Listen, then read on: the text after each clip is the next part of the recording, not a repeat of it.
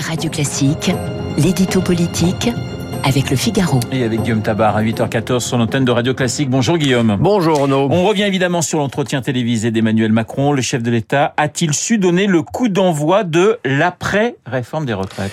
Bah, Écoutez, pour ça, il aurait fallu que l'on soit passé dans l'après-retraite. Or, on en est loin. Euh, le texte a certes été adopté, mais la contestation continue et est même en train de basculer dans une phase violente et inquiétante. Et ce qui fait que certains propos du chef de l'État hier, euh, certains ont pu apparaître trop tardifs et d'autres trop prématuré. Trop tardif, ce pour justifier sa réforme.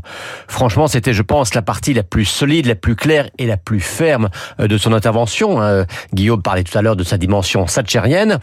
Mais cela arrivait bien tard pour espérer convaincre une opinion désormais sourde à la nécessité de travailler plus longtemps pour garantir le financement des retraites.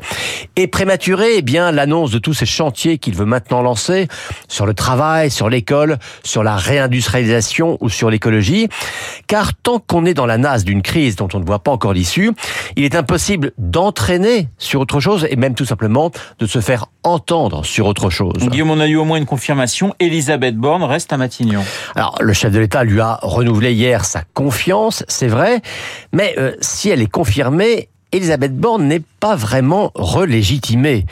Euh, c'est au mieux une nouvelle période d'essai qui lui donne, une période d'essai d'un mois, hein. un mois c'est l'échéance qu'il lui a fixée, pour venir à l'élargissement de la majorité. L'élargissement de la majorité, vous noterez que ça n'est rien d'autre que la feuille de route qui lui avait déjà dicté au lendemain de l'élection de cette Assemblée nationale sans majorité absolue. Et au moment où l'exécutif n'est pas au mieux de sa forme dans l'opinion, on voit mal comment le même exercice aurait plus de chances d'aboutir aujourd'hui plutôt qu'hier. Et puis, en lui confiant cette mission, euh, Emmanuel Macron a eu cette phrase. J'espère qu'elle y parviendra. On a quand même connu soutien plus affirmé. Euh, imaginez un, instant, hein, Didier Deschamps, à la veille du match le plus compliqué de l'équipe de France, dire juste « j'espère qu'ils vont gagner euh, Pour Elisabeth Borne, le message est simple. Si elle n'y parvient pas, eh bien Macron essayera autre chose un changement de Premier ministre ou pourquoi pas une dissolution. Sur le fond, le chef de l'État peut-il continuer à réformer? Alors il le prétend, il a même martelé. Je n'ai pas le droit à l'immobilisme, a-t-il dit comme à chaque fois d'ailleurs, et comme tous les présidents avant lui au moment d'une crise. Mais ça, ce sont les mots. Car dans les faits, que se passe-t-il? Euh, Le premier texte à venir, c'était la loi sur l'immigration. Une loi sur laquelle l'accord était très compliqué à trouver avec la droite.